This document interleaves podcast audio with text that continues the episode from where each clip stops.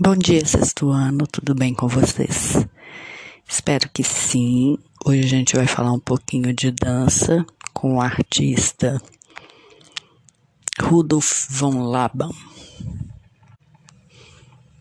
Ele nasceu em 1879 e faleceu em 1958. Né? Foi dançarino, coreógrafo e foi considerado um dos maiores é, teóricos da dança do século XX. Então, ele foi muito importante. Tá? Ele dedicou a vida dele a um estudo onde ele ia sistematizar a, a, a linguagem do movimento né, que faz parte da dança em diversos aspectos, né, na criação, na notação, na apreciação, na educação. E o Laban estudou arquitetura primeiro na Escola de Belas Artes de Paris e ficou interessado pela relação entre o movimento humano e o espaço que circunda esse movimento humano. Então, quando ele tinha 30 anos, ele se mudou para Munique e teve a influência de um dançarino coreógrafo, Heide, que passou a se dedicar à arte do movimento, começou a estudar isso. Em 1915 ele cria o Instituto Coreográfico de Zurique, né, que ainda se estendeu em ramificações na Itália, na França na Europa Central.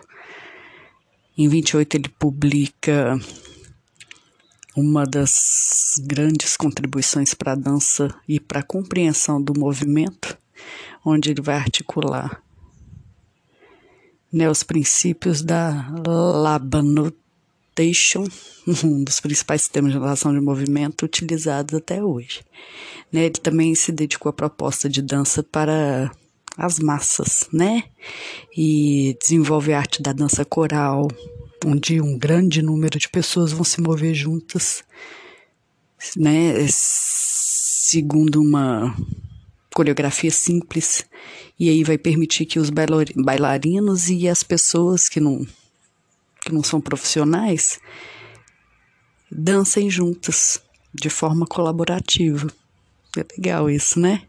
Então, esse lado de, do trabalho dele vai se relacionar diretamente com as crenças espirituais e pessoais dele.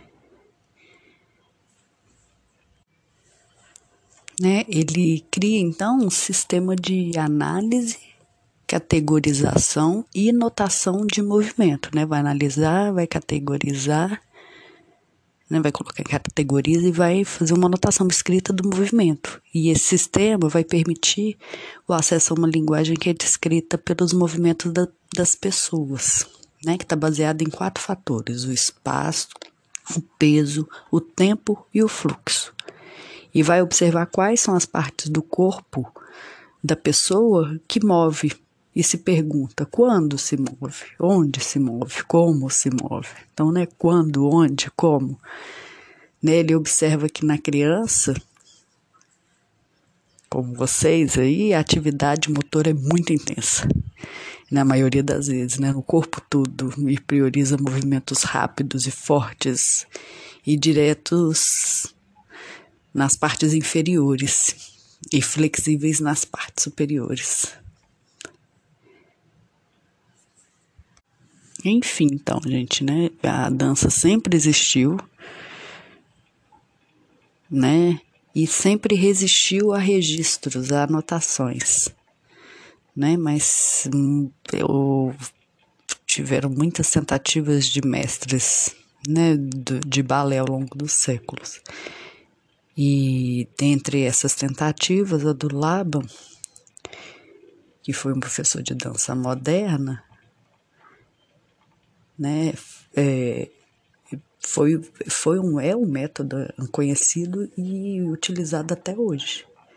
Se vocês pesquisarem aí, vocês vão ver que até hoje usa-se o método que ele criou, tá?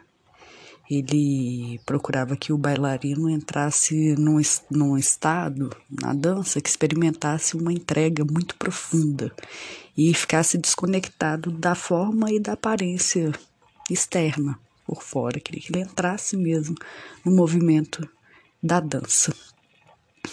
Tá? Então ele vai ensinar apenas uma das muitas formas que podem existir de criar coreografias, tá?